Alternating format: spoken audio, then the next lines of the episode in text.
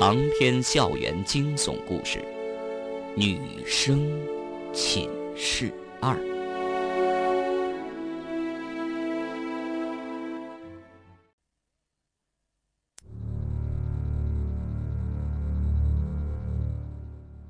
萧强站在湖堤上，一张脸隐藏在半明半暗的灯光中，冷峻、沉静、坚毅。流星划过天空的刹那，他扬起脸，痴痴的凝望着，眼角有一些温暖的液体轻轻滑落，晶莹纯净。抽水机还在突突作响，声音却渐渐的小了起来，有几台已经停止了工作。一个刑警来报告，湖水已经抽的差不多了。肖强拿了一个功率大点的应急灯，下了湖堤，对着湖底照射。乌黑的湖水抽的差不多了，湖底坑坑洼洼，布满了大大小小的水坑，有的地方露出了湖泥，同样的乌黑，臭气四溢。奇怪的是，抽掉了这么多湖水，却没看到一个活着的生物，鱼、虾、鳝、鳅，什么都没有，说不出的诡异。也许是因为湖水太毒的缘故。什么生物也无法在这样毒的湖水中生存下去。萧强问身边的曾国勇：“曾处长，湖里以前没养过鱼吗？”身后的曾国勇凑上来说：“养过，怎么没养啊？学校先后放了几千羽红鲤鱼，还混养草鱼、鲫鱼什么的，只是不知道为什么，一场狂风暴雨过后，死掉了很多。也不至于全部死光吧？”曾国勇不好意思的挠挠头说：“这种事儿我哪懂啊？要不我去找个校工来问问。”啊，不用了。肖强突然看到，在一个小水坑里，似乎有什么东西在游。曾处长，你看那是什么？呃，一条鱼吧。曾国勇也提了一个应急灯，照射那个小水坑。真是条鱼。萧强有些失望，心有不甘心。捞出来看看。身边的刑警答应一声，张罗工具，很快就把那东西捞出来。果然是一条鱼，白色、复原、巴掌大小、扁平的，似乎像是一条鲫鱼。一名刑警伸手到网兜去捉鱼，想拿出来细看。萧强突然抓住那名刑警的手，低声喝道：“小心点儿。”戴好牛皮手套再抓，我看这鱼不正常。刑警嘴里嘀咕着：“不就是条鱼吗？闹得这么隆重。”心中不服，但队长的话还是要听的，连忙从工具箱中寻出一只牛皮手套戴上，这才伸手去捉那条鱼。那条鱼在网兜里蹦来蹦去，十分活跃，倒是生龙活虎。正因为这样，才引起了萧强的疑心。月亮湖的水那么毒，这条鱼安然无恙，生机勃勃，令人费解。刑警还没抓住那条鱼，手指就传来一阵剧痛，那条鱼竟然张口咬住了刑警的手。还好牛皮手套十分坚固，没被咬破。尽管如此，刑警还是吓了一跳，手指仿佛被尖嘴钳钳住了，急忙甩手，甩了几下都没甩脱。那名刑警无奈脱下牛皮手套。这才发现自己的手指被咬出两个血洞，血流不止。这条鱼竟然有牙齿，而且牙齿竟然能咬穿牛皮手套。去，把他带到南疆附属医院，一到就打麻醉针，全身麻痹。肖强果断的命令其他人把这名被咬的刑警带走。虽然现在还没彻底弄清情况，但王亮疯狂之后的情形实在令人胆寒。为了防患于未然，凡是有可能中毒的人都必须送到医院里先麻醉起来，再进行治疗。这也是肖强一看到李铁醒过来就把他铐起来的原因。受伤的刑警被带走了，肖强用强光照射那条鱼，那条奇怪的鱼仍在地上，还死死地咬着牛皮手套，竟然撕下一小块，强行地吞咽着。奇怪。这是什么鱼？这么凶，好像不是鲫鱼。曾处长，你看过这种鱼没有？曾国勇是从农村出来的，虽然没养过鱼，但常见的鱼类还是能分辨清楚的。他看了半晌，说：“肖队长，这种鱼我从来没见过，学校也从来没在湖里放养过这种鱼啊。”方圆早就和冯京走了过来，只是一直没机会说话。他看了一会儿，心中一动，插嘴说：“肖队长，这种鱼应该是外来的，似乎跟我知道的亚马逊河的食人鱼有些相像。”食人鱼。肖强和曾国勇各自重复了一遍，目光唰的一下转向了方圆。方圆有些紧张。嗯，我也不能肯定，只是听说巴西亚马逊河流域里存在一种叫食人鲳的鱼类，俗称食人鱼，多达十几个品种，凶残成性，经常成群结队的游动，攻击所有可以攻击到的生物。别说是什么鱼虾蟹了，就算是猛兽和人类，只要掉进水里，他们都不放过。凶残的鲨鱼见了他们，也只有逃命的份儿。前些年，我国有很多地方引进了这种鱼来观赏饲养。但我国水域没有这种食人鱼的天敌，一旦流入江河中，对生态平衡的破坏是致命的，后果不堪设想。所以几年前国家下令严厉打击，统一行动，剿灭了所有引进的食人鱼。可没想到，竟然能在这儿再次出现。方圆这么一说，肖强也想起来了，的确有那么一回事儿。可是这学校的湖里怎么会出现食人鱼呢？这是国家明文禁止饲养的鱼类，是谁放养在湖中的？怪不得看不到其他鱼类。湖水本来就严重污染，其他鱼类能够幸存下来已经不容易了，还要面对食人鱼的捕猎，想不灭绝都不行。韩军身上的牙印儿，想必也是食人鱼的杰作。食人鱼本没毒性，但它咬破韩军的肌肤，让湖水的毒性侵入韩军的血液循环中。这才是致命的。王亮下水时很可能自己被食人鱼咬伤了，却没注意，误以为是被韩军挣扎所抓伤。李铁之所以还没发作，也许是因为身上没有伤口，湖水的毒性没有渗入到他的血液循环中。这和艾滋病有些类似，只要没有让艾滋病病毒通过血液、精液分泌物等方式进入身体的液体循环中，仅仅是接触，就并不会被感染。可是这究竟是什么毒呢？竟然能破坏人的神经中枢，麻痹各种器官感觉，让人变得如同僵尸般疯狂。现在只能等待法医的检测报告出来。不知为什么，这次的法医检测花费的时间特别长。听说法医们一直没下班，通宵达旦的检测。肖强吩咐刑警，把食人鱼收起来，送到法医处去。刑警小心翼翼的用铁盒子装好。这时，遥远的水平线开始透出几丝清冷的光亮，暗黑的天空现出一些灰白的颜色，天快亮了。希望今天是一个阳光高照的好日子，小强心想。残余的那点湖水已经没办法抽出来，最好的办法是让阳光晒干。然后再掩埋。这时候，一个刑警忽然叫了一声，指向了湖中央：“哎，快看那儿，有一个人！”果然，在湖中央，一个人脸朝下趴在湖底。方圆惊声尖叫：“萧静老师！”虽然看不清那个人的面容，方圆还是毫无疑问的肯定，那个人就是萧静。萧静的身体，他是熟悉的不能再熟悉了。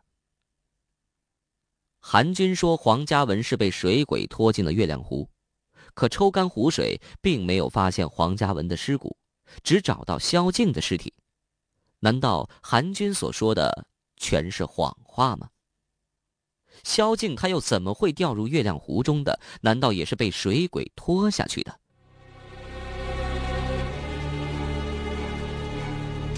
短短的几天。所发生的一系列事件扑朔迷离、鬼气森森。萧强还从来没有遇到过如此诡异的案件，而且案件到现在还没找到突破口，精干的下属却已经惨遭毒手了。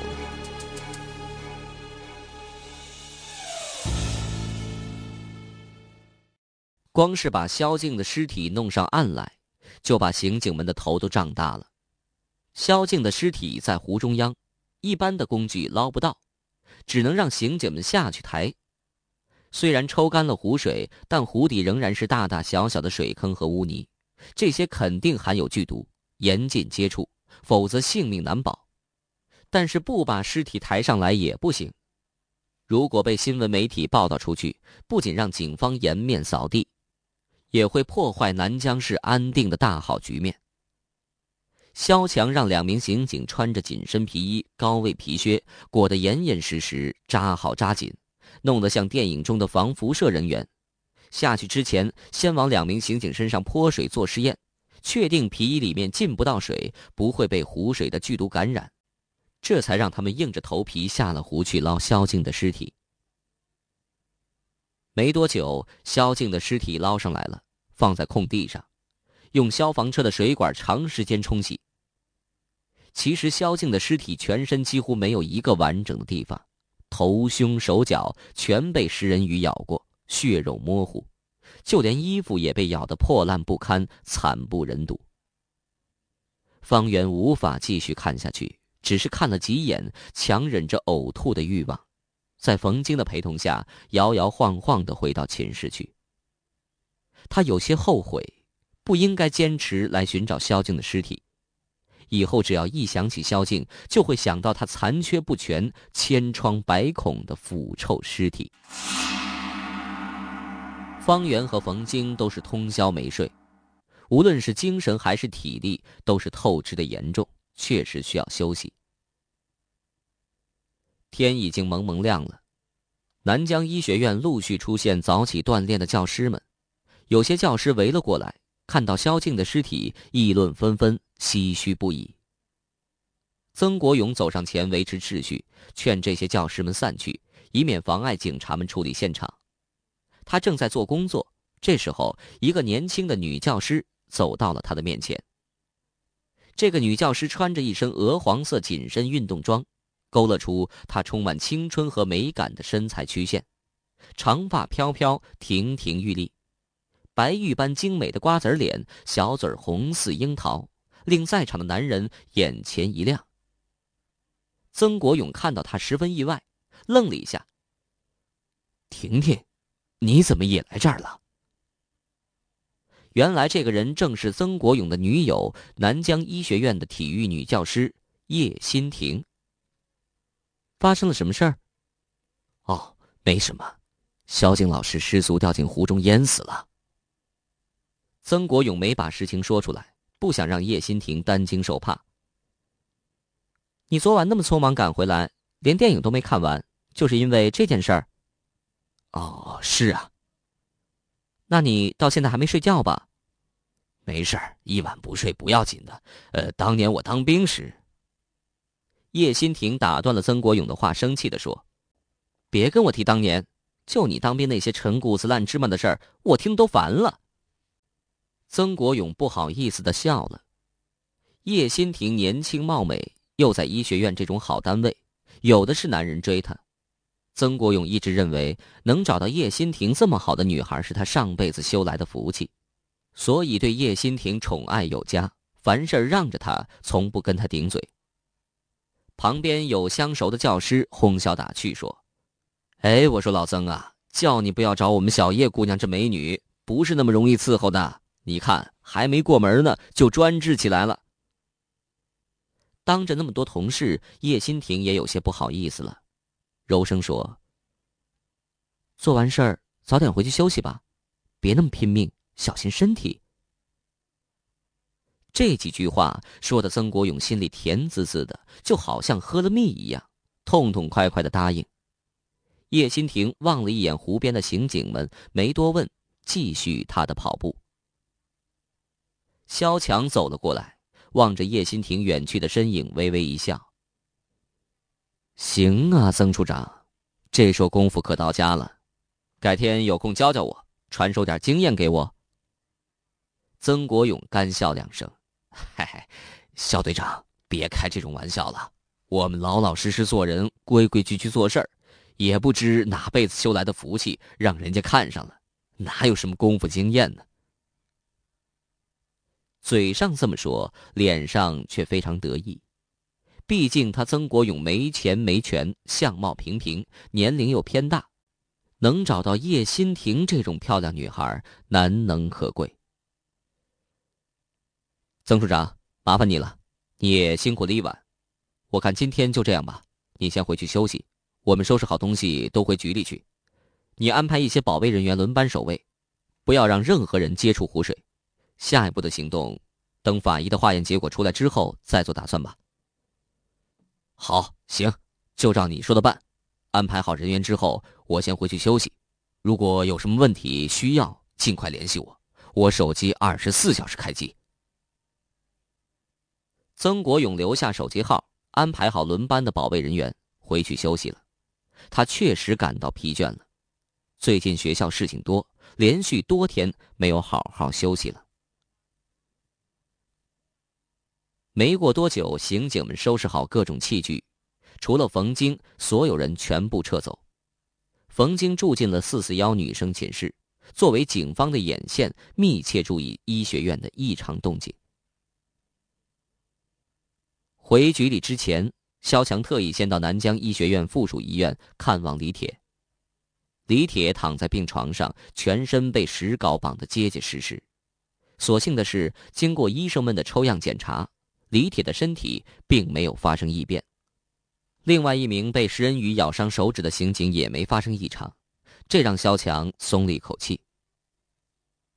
回到南江公安局，一进办公大楼，他就直奔法医处。法医处也是忙得不可开交，还请来了省厅有名的元老级专家刘法医来坐镇指挥。肖强直接找到刘法医就问：“怎么样？法医报告怎么还没出来？”刘法医在翻阅一叠厚厚的资料。肖队长，别急。嗨，刘法医，我能不急吗？昨天我的一个同事死的莫名其妙，死之前和死去的韩军一样，嗜血疯狂，攻击其他人。那湖水究竟有什么古怪？小队，你听说过藻青菌吗？什么？藻青菌？是一种海藻啊。还是一种细菌呢？呃，藻青菌也算是一种海藻吧，所不同的是，它是海藻和细菌的结合体。几十亿年前曾活跃在地球上，是现代细菌和海藻的祖先，曾是毫无生气的古海洋中的霸主，现在却出现在太平洋的美国的一些岛屿和渔场中，含有剧毒。这种藻类的生长速度非常快。一小时就可以布满一个足球场这么大，只要碰到这些海藻，皮肤会被烧伤，嘴唇会起泡掉皮，眼睛红肿。即使没碰到这些海藻，碰到了含有这些海藻的海水，也会有这些症状。肖强想起来了，月亮湖的湖水里经常能看到漂浮着一些黑色藻类。只是这些藻类并不像海藻那样一片片铺满水面上，而是分散漂浮的，就像死水中的絮状物一样，所以不那么惹人注意。刘法医，你是说医学院的湖水里含有这种剧毒的藻青菌？嗯，应该说是同一种性质的细菌，但是毒性却比海洋中的藻青菌要强很多。哦，那这是为什么？远古时代，藻青菌的毒性并不是很强。现在大海里面出现的藻青菌毒性加强了许多倍，但是和我们正在化验的湖水比起来，却也只能是小巫见大巫，天壤之别了。我们化验的湖水里，除了发现大量的有毒化合物，还发现了大量的抗生素成分。我们分析，应该是南江医学院的校办药厂的处理污水流进了湖里。抗生素，抗生素不是可以消灭细菌的吗？刘法医说到这儿，叹了一口气：“哎，问题就出在这儿。我们人类一直和细菌、病毒这类生物入侵者进行残酷的生物竞赛。一方面，人类在制造各种药物消灭细菌、病毒；另一方面，细菌、病毒也在不断的变异，演化为新品种，从而对药物免疫。抗生素刚开始问世时，它的功效非常好，但是随着各种病菌的基因变异品种的不断产生，抗生素疫苗的效果越来越差。细菌、病毒们卷土重来，并且比以前更加凶恶，来势汹汹。而传统的药物在这些基因变异改良过的病菌面前却束手无策。肖强这下总算听明白了。哦，刘法医，您的意思是，南江医学院湖水里的藻菌结合体因为校办药厂的污水排入，被污水中的抗生素消灭了很多。而没有被消灭的藻类细菌，为了抵抗，产生了变异，从而形成了新的品种。这种新的变种藻类细菌耐药性更强，繁殖更快，危害更大，对吗？刘法医点了点头，接着说下去：目前的杀菌剂主要以抗生素为主，我国对抗生素的使用管理并不严格，造成抗生素产品到处生产，随处可买。世界卫生组织对我国这种药品管理制度颇有微词。随着抗生素的滥用，细菌的耐药性越来越强，甚至出现了以葡萄球菌为代表的常见病菌已不再对除万古霉素之外的任何抗生素敏感。像我们经常使用的一些青霉素已经接近失效，即使是一些新出的抗生素产品，细菌对其耐药性是发达国家的几十倍。你想想。在湖水中的细菌常年累月的抵抗药厂污水中的抗生素，其耐药性达到了惊人的地步。而这些剧毒的细菌偏偏对人的神经中枢有强烈的破坏作用。在藻青菌弥漫的海洋，很多哺乳动物被藻青菌感染，神经混乱，甚至吞食自己的子女。而你们送给我们化验的湖水里面，藻类细菌的毒性远远超过海洋中的藻青菌，侵入人体血液之后的繁殖速度十分惊人呐。